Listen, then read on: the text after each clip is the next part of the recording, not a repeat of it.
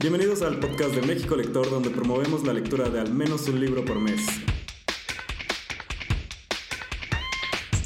Y recuerden, lo importante es leer.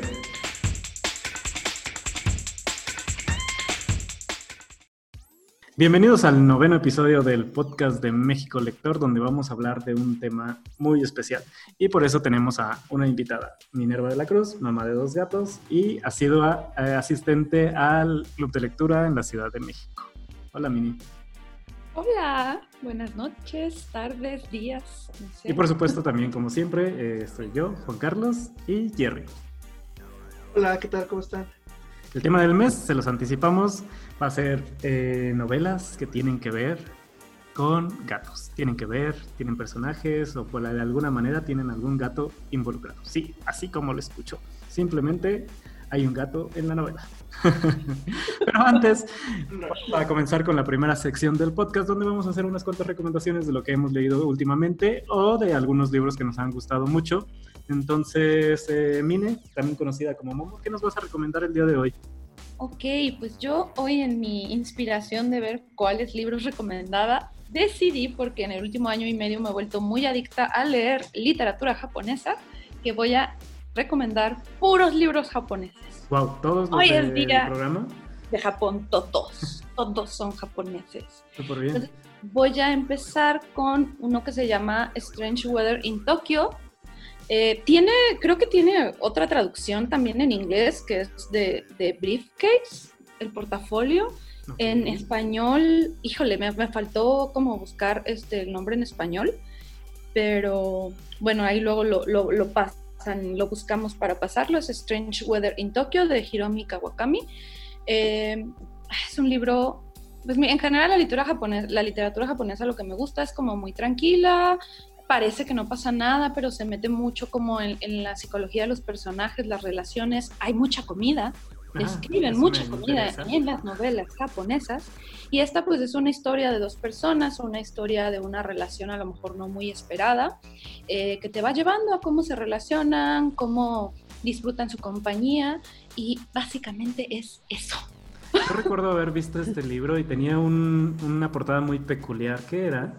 Es una chica flotando como en un restaurantito japonés. Ajá, y está así como flotando. Entonces, eh, realmente así como decir, ay, ¿qué relación tiene con el libro? No, pero está bonita. una portada. Siempre una buena portada nos va a jalar el libro también, entonces. Pero sí es un libro mucho como de ahondar en la relación de dos personas. Hay mucha comida descrita, lo cual es muy padre. Y pues ya es muy emocional. Tengo paginitas llenas de lágrimas. Eh, aunque parece que no pasa nada, repito, es, es, muy íntima, es muy bonita, hermosa. Yo se las recomiendo mucho. Muy bien, sí, definitivamente lo, lo, vamos a buscar. ¿Tú qué nos vas a recomendar hoy, Jerry? Yo traigo otro libro que últimamente los libros que he agregado a mi lista de por leer tienen que ver con libros que veo de autoras o de este, eh, bueno, que, sigo en Twitter. Y unos que, que puso de Ventura que me llamó mucho la atención y que ya quiero leer es el de Convenience Store Woman de Sayaka Murata, que también es este, japonés. Me llama mucho la atención porque pues es la vida de, de, esta chica que se llama Keiko, que desde sus 18 años empieza a trabajar en una tienda y lleva ya 18 años trabajando ahí, entonces su vida es como demasiado normal pero empieza a tener presiones alrededor de amigos, de familia, que le piden este, que cumpla con ciertas cosas o que se vuelva como su vida de cierta manera, como con otras presiones sociales. Y ella pues no quiere porque ella es feliz trabajando en esta tienda. Entonces, eh, como comentaba ahorita Mine, pues el tema de los libros japoneses describen tan bien lo, que viven. Eh, siempre que he leído japonés siempre hay un tema de describir la soledad, cómo viven, cómo comen, cómo se relacionan y son luego personalidades como muy solitarias. Entonces creo que este libro va a ir por ese mismo estilo. Se lo recomiendo porque tenía muy buenas recomendaciones. De hecho es un libro muy corto de 163 páginas. Creo que en un par de horas, en una tarde, se puede terminar este libro. Sí, en una llorada, en una sentada a llorar ya lo lees. Eso sí, te hacen llorar mucho. Libros. libros otoñales que te hacen llorar. O será que yo soy muy llorona, pero no sé. No, eso sí, digo, ahorita creo que vas a recomendar un libro que tenemos en común, que es de los libros que me han hecho llorar toda mi vida. Entonces, será después. ahorita lo platicamos. Eh, yo les voy a recomendar, la verdad es que estaba sufriendo mucho decidiendo qué iba a recomendar, pero el primero libro que les, traigo es Piranesi de Susana Clark. Es un libro mm, muy esperado por la autora de eh, Jonathan Strange and Mr. Norrell, eh, una, muy, una novela muy famosa de, de, fantasía que algunos también pueden conocer porque tiene una serie de la BBC. Eh, el libro era muy esperado, pero cambia totalmente el estilo que había escrito la autora y no sé cómo hablarles del libro y la historia sin spoilearse. Básicamente, es una persona que vive en un mundo en donde hay muchas casas eh, y estatuas. Está haciendo un diario de todo lo que está viviendo y solo dos personas más viven, existen ahí. Y ya poco a poco va siguiendo, sigue escribiendo los diarios y comienza a descubrir cosas sobre su pasado o qué está haciendo ahí en ese mundo en el que solo existe él.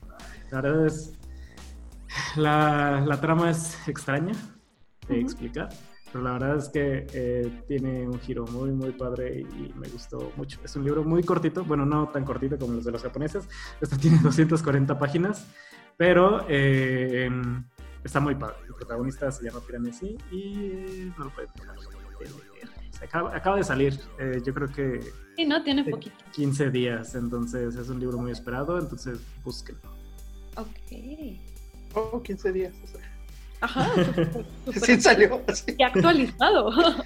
15 días, bueno, cuando salió este podcast, o sea, 30 de septiembre. Ajá, ándale. Muy bien, ¿qué otro libro nos traes, mamá? Yo, eh, el segundo libro que voy a recomendar, ah, también japonés, obviamente, como ya dije, es The Woman in the Dunes o La Mujer en la Arena de Kobo Abe. Eh, también, igual que tú, no sé cómo describir este libro. Este, este yo creo que sí es como un poquito más, el más diferente dentro de lo japonés que he leído, eh, porque no es como esta situación como íntima, no es esta parte como de las relaciones interpersonales, como decía Jerry. Eh, este es un libro, es un entomólogo, empieza describiéndote algo, la historia de un entomólogo que de repente desaparece. ¿no? pues porque se va ahí por la vida a buscar insectos raros, ¿no? Entonces, todo lo que pasa después de eso es algo súper bizarro que estoy como segurísima que tiene que ver con ondas como de metáfora, de esta historia representa la vida y la sociedad y esas cosas ya como más meta. Este, eh, es, es, un libro claustrofóbico, es un libro que te desespera, es un libro en el que de repente quieres aventarlo y, y qué está pasando con los personajes, o sea, ir y cachetearlos, y porque la situación es como bastante estresante, medio absurda, no entiendes por qué se da esa situación, eh, hasta después, ¿no? Poco a poquito vas entendiendo y ahí es donde entra como la parte metafórica de la presión de la sociedad, los sistemas y todo eso. Eh, pero en general está escrito de una manera que, que, te clavas, ¿no? Y no entiendes qué está sucediendo y no entiendes por qué funciona así la situación, no voy a decir más que la situación. Pero no entiendes como en una onda, este, realismo mágico. No, no, no entiendes algo en, así. en una onda, ay, perdón, se me salió el gallito no entiendes en una onda que de verdad, o sea, socialmente no entiendes, no es una cuestión mágica. Okay. Es una cuestión de una situación social que dices, ¿qué demonios es esto? O sea, no sabes si es una... Es que no quiero usar una palabra que sea tan spoiler. No sabes si es como pues un clan, una onda así extraña, o sea, no, no sabes qué está pasando, ¿no? O por qué la gente que está en esa situación sigue ahí o no hace nada por salir de ahí. Entonces eso es lo que lo vuelve como súper claustrofóbico, súper frustrante. Y sí, de repente yo así de, ¡ay! ¿Por qué? Eh, pero está muy interesante y ya sobre todo al final pues sí te engloba esta parte de, te deja pensando en la sociedad y cómo funciona la sociedad y por qué. Eh, entonces sí, yo sí lo recomiendo, aunque es bastante... Suena denso. Bizarrito. Bizarrito lo pondría yo. Pero sí, la The Woman in the Dunes, La Mujer en la Arena de Kobo Ape. Oye, Jerry, ¿qué otro libro nos vas a recomendar? Yo traigo otro libro que está narrado en el año 1830 de una niña que se llama Mary. El libro es El color de la leche de Leisha Neal. Y pues este libro es la historia de esta niña, de este personaje que se va contando toda su historia y todo lo que está pasando después de que es vendida por su padre para ser una trabajadora de una pareja con dinero. Entonces, sí es un libro fuerte, es una historia complicada, pero lo interesante de este libro, que también es muy corto, es el tema de que la narración la hace ella, pero la hace de tal manera que tú también como que estás dentro de la historia y que sientes que formas parte de lo que está viviendo la protagonista. Y pues es una historia algo fuerte, pero es muy, muy recomendado. Entonces, es un libro más como para quienes tengan retos de lectura para acabar este año. Ya estamos en los últimos meses, lean libros cortos. Y este libro de El color de la leche, pues sería una de las recomendaciones. Ok. Ya, disculpen mis estornudos. Se me olvidó ponerle mute. Yo les voy a recomendar eh, un libro eh, que hacía mucho tiempo que quería leer, eh, porque me habían dicho que como me gustaban los libros de fantasía y no lo había leído. Es El último unicornio de Peter Beagle. es un libro de fantasía clásico que va dirigido un poquito más para niños. Seguramente algunos de ustedes, ah, no, no, sé si Jerry o Mine lo han visto, pero hay una, hay una caricatura de este hay una caricatura de este libro que se llama así, El último unicornio, muy muy famosa. Este, mira un gato en esa pantalla. Em, es muy famosa, y, igual que el libro, que se trata de este unicornio, que para el título es el último unicornio, y no sabe dónde están todos sus, este, todos sus, sus otros de su especie. Entonces comienza la historia en que se decide a comenzarlos a buscar. Entonces vive muchas aventuras porque eh, la gente como ya no conoce de los unicornios lo confunden con caballos, lo confunden con otras cosas. se encuentra con brujas, se encuentra con magos, se encuentra con gente que la quiere hacer parte de un circo.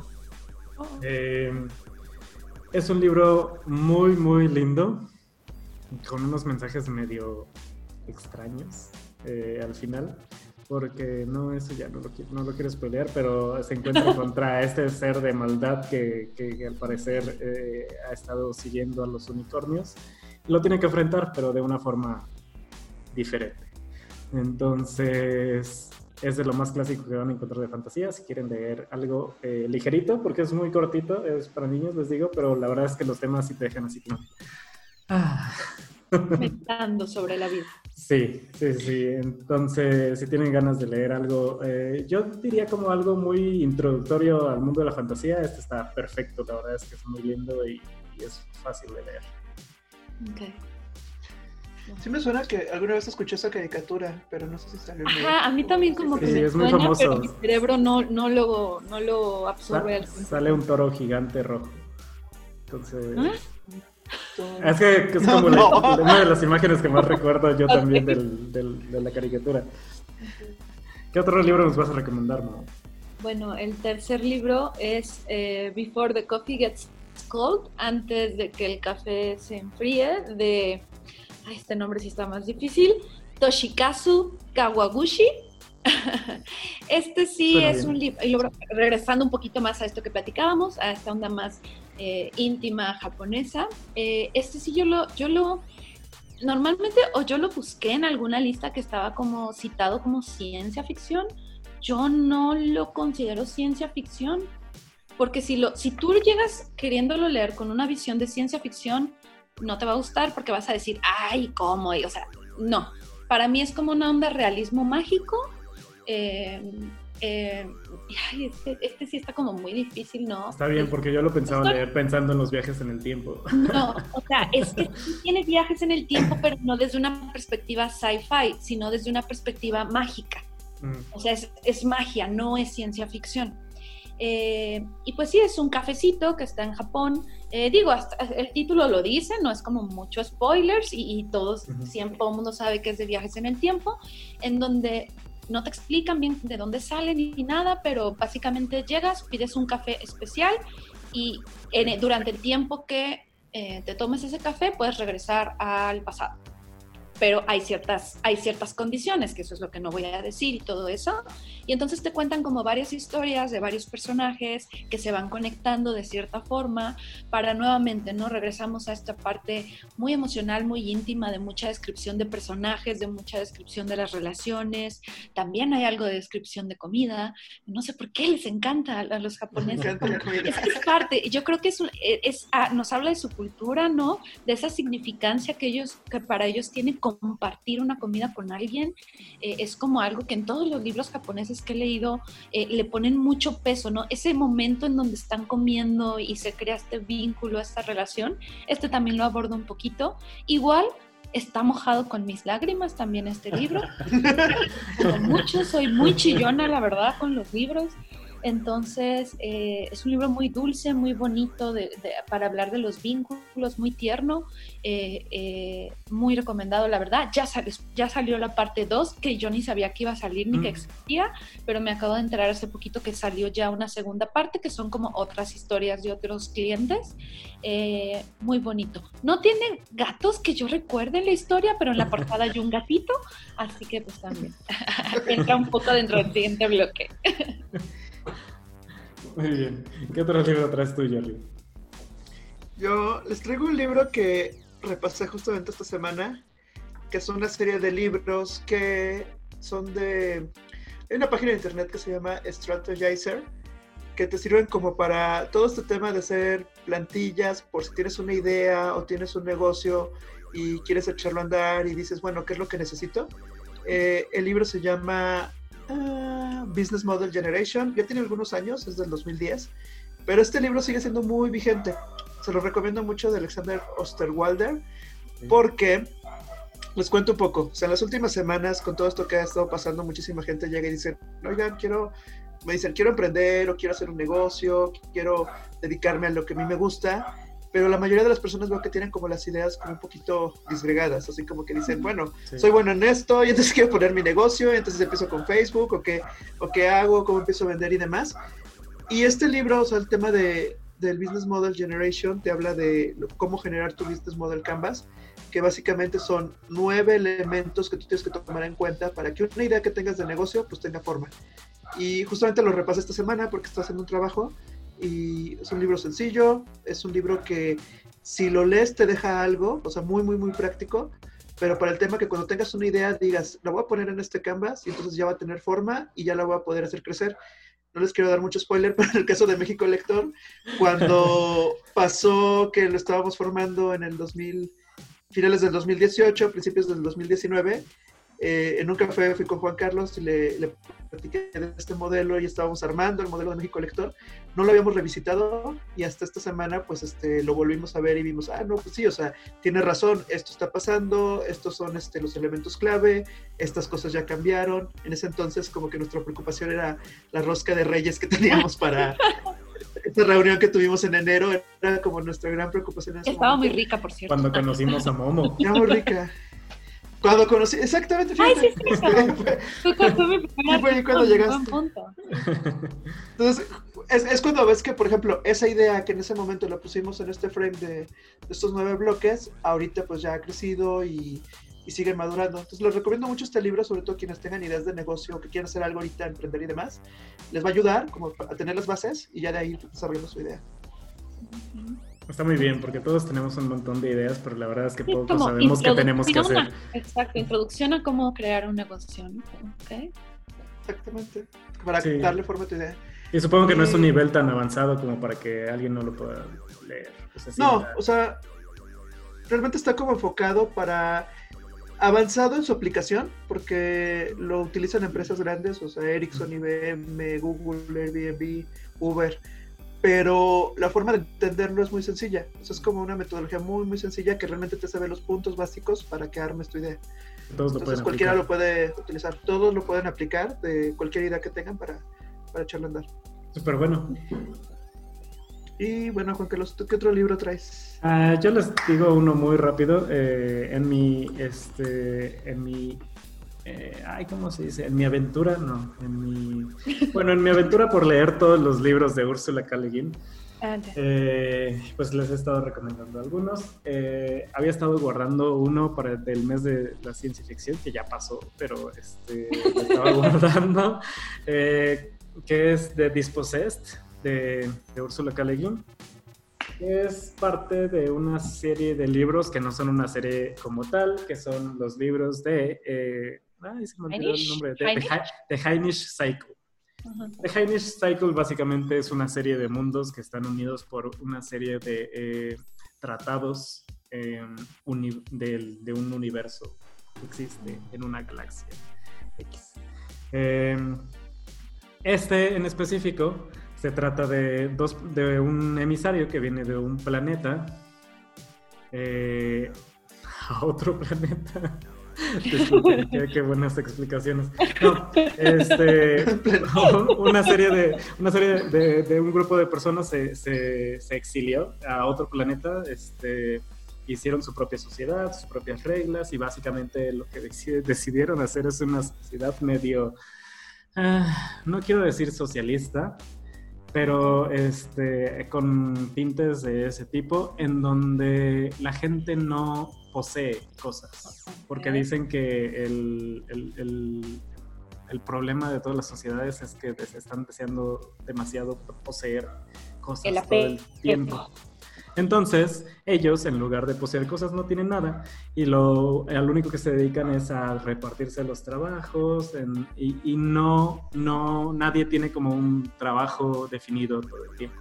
Y todos tienen que hacer trabajos eh, eh, físicos una vez al año. Entonces, de esta manera, eh, pues manejan su sociedad. Y el libro se trata de que un emisario de esta nueva sociedad que se hizo con base en unos cuantos inmigrantes regresa a la sociedad, eh, al planeta principal y están haciendo unos estudios. Y están hablando de todo este choque cultural, cultural que está teniendo por venir de una sociedad que ya funciona de esta manera a una sociedad que es totalmente capitalista, lo que conocemos normalmente. Eh, no tiene tanta cien- ciencia ficción como yo hubiera esperado, pero la verdad es que los temas sociales, políticos y de todas estas cosas que maneja eh, la señora Ursula K. Son increíbles. La verdad es que tiene un manejo impecable de, de todos estos temas. A- algunos podrían creer que se sienten medios outdated, pero no. Eh, lo vi desde The Left Hand of Darkness, donde habla de temas de sexualidad, que dices, wow, esto lo escribió en los 60s. Así igual se siente este, dices, ok, esto lo escribió hace 50 años y aún así se siente súper actual, súper... O sea, también, bien. ese también tiene ya rato que lo escribió. Es muchísimo. Y este, entonces, sí, si le quieren pensar un rato, no necesariamente Suena, algo suena ciencia- bastante, suena a que ya lo voy a comprar, o sea, suena Sí. bastante interesante. Sí, de repente dices, ay, estoy mal por tener tantas cosas y, y- y creer que con eso viene la felicidad. Y no, pues ya nada más me meto a Amazon y compro otra cosa, pero ya se me quita. Pero este, pero en el rato que estás leyendo el libro dices, wow, este, tiene mucho sentido todo lo que me está diciendo. Entonces, si quieren filosofar, pensar un rato sobre eh, la estructura de la sociedad, Ok. pueden leer Ok. este libro. Te. Vendido. lo compro. Muy bien, y con eso cerramos el primer bloque y vamos al segundo tema, que ya vimos por ahí pasar muchas veces un gato en la pantalla de Mine, casi, casi diciendo, toca el tema ahora, quiero que Ya hablen de gatos. Está, está aquí bien al pendiente, Ajonjolí. ¿Ya van a hablar de mí? A ver, Sí. Coco está ahí distante y dándome la espalda, pero Ajonjolí sí está aquí bien interesado en que hablemos sobre gatos. y sí, o sea, creo que los gatos siempre han formado como parte importante de la literatura, ya sea muy en el fondo, como personajes principales, o simplemente como parte En algunas ocasiones, ahorita voy a dar un ejemplo, en la que casi casi ellos son los que llevan la trama a que avance.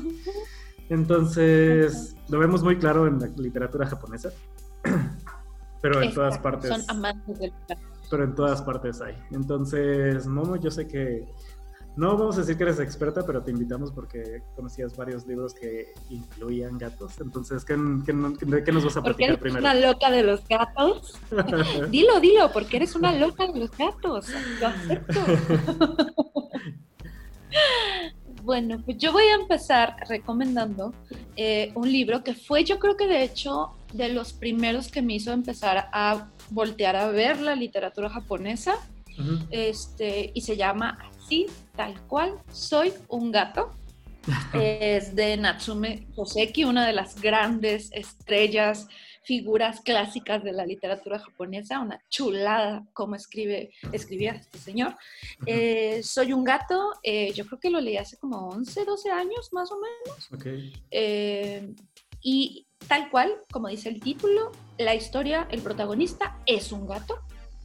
Este, y me encanta la línea inicial, es una línea muy famosa que de hecho voy a volver a citar porque en otro libro de los que voy a hablar, exacto, viene esa, empieza con la misma línea del clásico que es este. Dice, soy un gato aunque todavía no tengo nombre. Y, es él, ¿no? Es, es, la historia de un gato en, en el Japón eh, más o menos de mitad del siglo pasado. Eh, es, un, es una historia, este sí es muy grueso, es un libro gordo, eh, con este ritmo clásico de la literatura japonesa, en donde es un ritmo lento, sí. Eh, si uno no está acostumbrado, sí puede resultar un poco pesado, eh, porque vamos, no pasa mucho que lo hace como, pues no, no es pim, pam, pum, pasa esto, un evento, ah, no, es simplemente un gato bastante sarcástico, bastante odioso de la sociedad, eh, describiendo lo ridículos que son sus humanos. O sea, como un gato normal. Eh, la verdad, ajá, como un gato normal, ¿no? y este güey que no está así, y entonces estos ridículos porque hacen esto, ay, los vecinos, y ay, ya llegó el amigo del maestro, que, ay, qué horror. O sea, la verdad yo me reía mucho por cómo plantea, es una crítica, es una crítica social también por medio de los ojos del gato, en donde maneja pues estas situaciones absurdas de la gente extraña que los rodea, de, las, de sus costumbres, eh, porque además pues no, no lo quieren mucho, ni tiene nombre el pobrecito, ¿no? Y es así las historias de sus aventuras, cómo se relaciona también con los gatos de la colonia, que está muy chistoso. Eh, la verdad yo me río mucho con este libro porque tiene un humor bastante como el mío, así de, o sea, es, para mí me encanta, ¿no? Es satírico, es, es un humor negro, eh, pero que al final todo va con voces a, criticar la sociedad de ese tiempo, ¿no? Y todas sus conductas extrañas que para el gato, y yo creo que en la actualidad es lo mismo, si le preguntan a mis gatos, pues seguro han de decir, es una ridícula, ¿no? Este, pero es básicamente eso y la verdad es muy bonito, está muy bien escrito, sí es lento, es grueso, pero de verdad este, se los recomiendo mucho si les gusta la literatura japonesa. No lo recomendaría para empezar con la literatura japonesa, yo creo que recomendaría alguno de los otros que he dicho, de los que voy a decir, pero si ya eh, son como les empieza a gustar y les gustan los gatos, recomendado. Además es uno de esos libros que siempre están disponibles en las librerías en la sección de literatura japonesa. Exacto, es, es un clásico. Natsume Soseki, repito, es una de las más grandes figuras de la literatura japonesa. Es un must, eh, sobre todo si son locos de los gatos, como yo.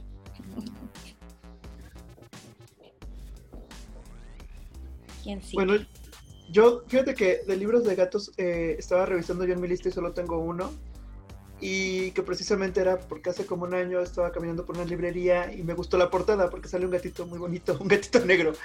Y, se llama If Cats Disappear from the World de Genki Kawamura. Y realmente cuando leí la reseña del libro me llamó muchísimo la atención porque es como que el personaje principal tiene los días contados entonces tiene una mascota, tiene su gato. Y lo importante de este libro es pues ver el valor que tiene su mascota para él en el momento en que se encuentra con otro personaje importante que termina siendo el diablo, que le propone un trato. Y ya, ahí empieza este, sin spoilerear más este libro. Eh, cuando lo leí de qué trata, dije, no, pues está muy interesante. Y sobre todo, pues esta portada. Y justo ahí como que surgió la curiosidad, ¿cuántos libros habrá de gatos? Y justamente ahorita estamos viendo que hay bastantes, o sea, hay muchísimos libros que tienen que ver con gatos, donde es el personaje o con japoneses que los tienen. Ahorita estoy acordando que también Murakami, en, cuando entran gatos en sus historias, también son momentos Kafka, muy claves. Kafka en la orilla tiene unos personajes gatos que hablaban. también bastante padrísimos. Eh, me encantó. Ese libro me gustó por los, las, los personajes de gatos. Y ese que dices, Jerry, de si los gatos desaparecieran del mundo, también es como súper bonito. ¿También eh, lloraste? Eh, ay, tú lloras con todo. hay, niveles de lloración, hay niveles de lloración. Creo que en este fue un nivel de lloración bajo. Te, vamos a poner así como niveles así, de un par de gotas. Tengo mi escala, ajá, voy a generar como mi escala de, metros cúbicos de precipitación. de lloramiento. Eh, esto fue, creo que fue de leve a moderado, pasable. Pero sí, sí, lloré, eh, porque sí, como dice Jerry, habla mucho de la significancia de todo el significado que le damos a, a, los animalitos, ¿no? Entonces, está bien, está chistoso y triste, pero como dice Jerry, sí, muy padre. Yo les voy a recomendar rápidamente, porque este no tiene mucha trama. es otro libro, bueno, una serie de más que libros son cuentos, porque son unos cuentos para niños eh, de Úrsula K. que se llaman Catwings. Y la trama es unos gatos que nacieron con alas. Entonces... no te he dicho nada. necesito. y eso es todo. Este, la mamá les dice que tengan mucho cuidado con los perros. Son medio atrabancados, se pierden eh, unos niños le ayudan. Es como un típico, típico cuento para niños, pero los protagonistas son unos gatos y los gatos tienen alas. Entonces son como cinco libros, bueno, cinco cuentos. Eh, yo leí el primero y pues sí, son cuentos para niños, pero la verdad lo padre es que son unos gatos con alas. Y que hay muchos dibujos de los gatos con alas. Ok. Suena prometedor para un tatuaje. además, entonces, además, entonces, si tienen hijos, les recomiendo que les lean los libros de los gatos con alas. Okay. Sí, son libros entonces para, para niños. Son libros para niños, son cuentitos. Entonces son más ilustraciones que, que cuento, entonces sí. Okay. ¿Cómo? ¿Qué otro libro? Eh, siguiente libro que voy a recomendar es El gato que venía del cielo de Takahashi Hira... Ay, Dios, perdón. Takahashi Hiraide. Eh, este libro, eh, sí, tengo dos copias porque una es No sé quién se lo presté, que no me lo ha regresado. y no sé quién lo compró sin acordarse que se lo habían prestado. Hasta que vio dos juntos. Yo no, quién sabe quién. Eh, este, este librito trata como de una pareja que vive como en un vecindario japonés moderno y de repente eh, un gatito empieza como a visitarlos, ¿no? Que resulta ser como el gato de su vecino, porque pues así son los gatos, los míos porque pues, no salen, sino seguramente irían a pedirle comida a todo mundo. Eh, y habla de eso, ¿no? De la conexión que tienen con este gatito, del impacto que genera en sus vidas, ¿no? Del cambio que genera en sus vidas, ¿no? Porque eh, era una, pareja que realmente ni le interesaba ni quería y al principio era como de chuchu. Este, y después todo va cambiando y genera un impacto bien, bien fuerte, bien significativo en las vidas de, esta pareja y de todos alrededor, ¿no? Porque era un gatito bastante especial eh, y ahí ves, ¿no? Ves el desarrollo de los personajes, lo que va significando para ellos, en, el, impacto que tienen no nada más en sus vidas individuales, sino en la relación entre ellos, entre las personas que los rodean. Eh, nivel de lloración también leve a moderado. Este, leve, diría. Eh, bonito, cortito, digerible, fácil de leer. También yo creo que sería un buen inicio para la literatura japonesa. el gato que venía del cielo. Sí, está padre, yo, yo leí ese. Tiene un, un capítulo muy triste. Sí, es que no voy a decir porque sí. Aclaro el nivel de lloración, le veo moderado. ¿Tú tienes otro, Jerry? De gatos, no. ¿No, ¿No vas a recomendar a Alicia el País de las Maravillas? Tiene un gato que habla. ¡Ay! Tiene un gato fantástico, sí es cierto. El País de las Maravillas. Estaba pensando ahorita el de El Maestro y Margarita en la Ay, aparte sale. Sí, Creo que de tú hecho... vas a ¿no, Jerry? Digo, Jason. Sí. de hecho yo lo anoté en mi lista. Ahorita que decías El Maestro y Margarita, yo lo anoté en mi lista porque justo aunque eh, no se trata de un gato, uno de los principales personajes en la novela es un gato que mide como una persona o la mitad de lo de una persona. Como un personaje secundario. Pues. Ajá. Es un gato muy grande que le gusta jugar ajedrez y le gusta tomar vodka. Es un personaje secundario que realmente es un compinche del el diablo el diablo llegó a Moscú y llegó a hacer un par de destrozos ahí haciendo tratos con gente sin saberlo. Ah, es, este, es muy divertido. El gato es increíble. Eh, es que no, es que Es un libro fantástico, es un libro fantástico, es realismo mágico también. De hecho, lo leímos, eh, fue uno de los nominados, ¿no? Del mes en el mes de realismo mágico. Realismo mágico. Exacto, todo, creo que muchos lo leímos. Es un libro fantástico. es, es como. yo alguna vez describí, se me fue ahorita mi comparación. Eh, es, son drogas, así, es una cosa loquísima chistosísima, mucha crítica social también. y si al es una sátira de la rusa, de ah. Rusia, rusa, la Rusia de los años, no me acuerdo cuáles. Ajá, y cada vez que sale el gato es una cosa cotorrísima, es como, como el comedy relief, así de, las situaciones, eh, es muy chistoso, tiene situaciones muy bizarras, eh, pero la verdad es un librazo, es un librazo. Lo es. Eh, ¿Tienes otro libro de gatos, este, Mini? Ah, por supuesto que tengo otro libro de gatos. y este, este sí va con un foco rojo, amigos. escuchas. Cuidado. La lloración. Amigos de. escucha, les, les pido una disculpa desde. Que tienen corazón de, pollo. Eh, van a llorar, van a llorar como no tienen una idea, sobre todo si en especial tienen mascotas, no necesariamente nada más gatos, y si tienen gatos van a llorar más. Eh, no lo lean sin Kleenex a un lado. Eh, de verdad, es una cosa, a lo mejor yo estoy muy llorona, ya lo dije, ya lo aclaré, pero Jaycee también lloró. No, yo lloré mucho con este libro también. Se llama The Traveling Cat Chronicles de Hiro Harikawa. Creo que en español es A Cuerpo de Gato. A Cuerpo de Gato. Ajá. El narrador, igual que en Soy un Gato, es, es un gatito. Él es el que narra la historia. Eh, todo lo que va viviendo él, primero como gatito callejero y cómo conoce al personaje y la vida y cómo se desarrolla su relación, cómo es como ver la relación desde los ojos del gato. Ay, se me quiebra la voz. Eh, es una historia muy bien escrita, es una historia que realmente tiene una, un fondo de los personajes bien profundo, conoces a los personajes, conectas con los personajes, eh, empatizas con los personajes, lo sientes, eh, es íntimo, es, es, es, todo lo que de verdad me ha hecho amar la literatura japonesa. Eh, y de verdad, yo creo que, yo creo que iba en la página 15 y ya estaba llorando. La última mitad del libro de verdad mis gatitos se, acercaron a mí porque yo creo que dijeron, ¿esta qué le pasa? Porque estaba, no puedo decir llorando, estaba así berreando. Eh, no podía parar así, leía y tenía que limpiarme las lágrimas para poder ver las letras. Eh, porque de verdad, eh, ¿cómo le da el significado para los que tenemos una mascota o un gatito? Sentir esa conexión es bien auténtica.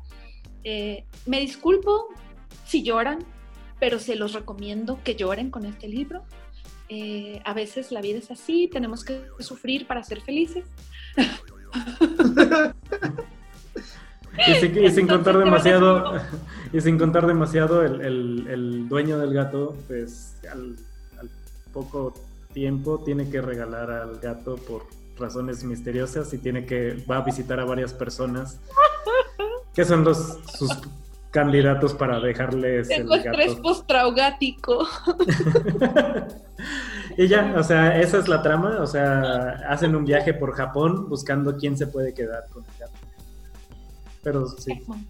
Cinco estrellas, recomendado. Lloren. Lloración. Lloren. Este... Máxima. Inundaciones, eh, tsunamis, o sea, pero vale la pena, de verdad, es muy bonito este libro, muy bonito. Y el, bueno, la edición física que, que yo pude conseguir en, en, Amazon está bien bonita. Sí, está padre. Sí, muy, muy recomendado. Yo le advertí con mucha anticipación a Mine que ese era un libro para llorar, entonces creo que lo pospuso por mucho tiempo porque el impacto emocional es bastante. Sí, sí, te lo juro, yo tenía a mis bracitos, a mis bracitos, a mis gatitos a un lado en mis bracitos. Así de, los amo, los amo. no los voy a dejar. No voy a dejar nunca. Pero sí, muy buen, muy bien escrito, muy chulo, cinco estrellas, recomendado. Miren, aquí tengo un, también, libro. También es otro libro que buen libro, yo creo, para iniciar en la literatura japonesa. Hay un naranjito. Me está enseñando la foto de un gatito. Este, pero sí van a llorar. Kleenex, es, es lo que les puedo decir. Alisten Kleenex. Y si no quieren llorar y se quieren asustar, también pueden leer un, un, libro muy famoso que incluye un gato, que es Cementerio, Cementerio de Mascotas de Stephen King. Se recuerdan, King? Si recuerdan la trama principal, es eh, los protagonistas tienen un gato que se llama Winston Churchill. Este. Winston Churchill. Sí, sí. Winston Churchill. Eh, ah, es que, bueno, sí, o sea, creo que ya, ya, ya está esta, esta parte de la cultura popular. Winston Churchill se, se, muere y lo entierran en un cementerio indio y el gato regresa. Entonces, eso comienza toda la trama de la historia, eh, donde pues con unos cuantos giros medio... Está bastante bueno ese libro ahora que lo recuerdo. Lo leí hace mucho, mucho tiempo, pero sí recuerdo que daba un poquito de... Eh, un medio miedo visceral, pero nuestro gatito deja de ser un gatito lindo después de, de ese pequeño cambio. Pero sí, los gatos estando en todas las historias pueden ser historias de terror, con esos gatos negros muy famosos. Creo que Winston era un, Winston Churchill era como un azul ruso, o al menos en la película era un azul ruso. En historias de fantasía, como en Alicia en el País de las Maravillas, en todas las novelas de los japoneses. y en, eh, incluso pues lo vimos en la novela rusa del Maestro y Margarita y muchos más. Estoy pensando si en alguna novela mexicana, pero la verdad es que no conozco tantas. Sí, no, yo tampoco mexicanas, así que ahorita me sueña que haya un gato, no, no recuerdo, la verdad.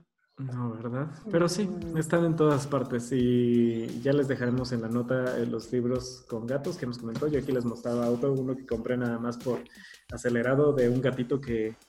Esta es una historia verdadera donde un, un gatito lo, lo abandonan en, en, donde regresan los libros en la biblioteca en un día de nieve. Y, y lo adoptan como la mascota de la biblioteca y ya siempre vive ¡Ay, gatito bibliotecario! Me acordé ahorita que lo tenía y dije, ah, mira, sí tengo, tengo más libros con gatos. ¿Cómo se llama ese? Del... Es, se llama Dewey, es un, es un gatito en Estados Unidos que te digo, abandonaron en una tormenta de nieve así en el coso de, de la biblioteca. ¿En el buzón? En el buzón de donde dejan los libros como si fuera blockbuster. Ajá, sí, yo también pensé en blockbuster. Y creo que como ese gatito hay, varias historias, pero esas ya son historias de la vida real. Entonces, este, si están escuchando este podcast y quieren comentarnos sobre más libros que conocen de gatos, escríbanos en Twitter. En Twitter, en Facebook, en Instagram o donde puedan. Uh, pueden encontrar notas en la página de mexicolector.com y en, ¿qué más, Jerry? Y si quieren suscribirse al club y no lo han hecho, pueden este, dejarnos su correo también en la página de mexicolector.com para saber de las reuniones que las hemos hecho ya nacionales, sea, estamos en Facebook Live, en YouTube también, ya tuvimos reuniones en YouTube, entonces ahí pueden repetir las reuniones y pueden conocer también entrevistas de los invitados que tenemos, que van y nos presentan sus libros y también se unen a la reunión. Sí, y ya después tenemos nuestras las reuniones individuales donde comentamos el libro en diferentes medios, porque ya no es solo por Zoom, algunos se han adaptado más a algunos otros medios digitales, entonces no olviden eh, escribirnos para conectarse y comentar el libro del mes, que, que en el mes de septiembre del 2020 fue Voces de Chernobyl. Espero que los aquí presentes ya lo hayan leído. Él la llevo, voy casi a la mitad. Ahí va. no, yo tampoco. Es un libro complicado, ¿eh? También, también yo creo que sí, sí te hace llorar un poco, o te pone tenso. No es un libro tan sencillo. Sí, No, sí, sí, sí es como historia de terror más bien. Exacto. Pero, Terror bueno, y que... sí, y que es verdad, que fue y que es verdad. Es verdad. Entonces es como de... Sí, Frustración. no, es- Sí. necesitamos, necesitamos otro mes de Bridget Jones o algo así como que de liberar tensión, porque sí. No, pero viene, viene octubre, entonces no creo. Tururú. No, no creo que octubre vaya a ser también así. Muy bien, pues muchas gracias por escucharnos, muchas gracias Mine por acompañarnos a hablar de libros de gatos y A de toda la literatura japonesa. Gracias. Entonces nos escuchamos en la siguiente.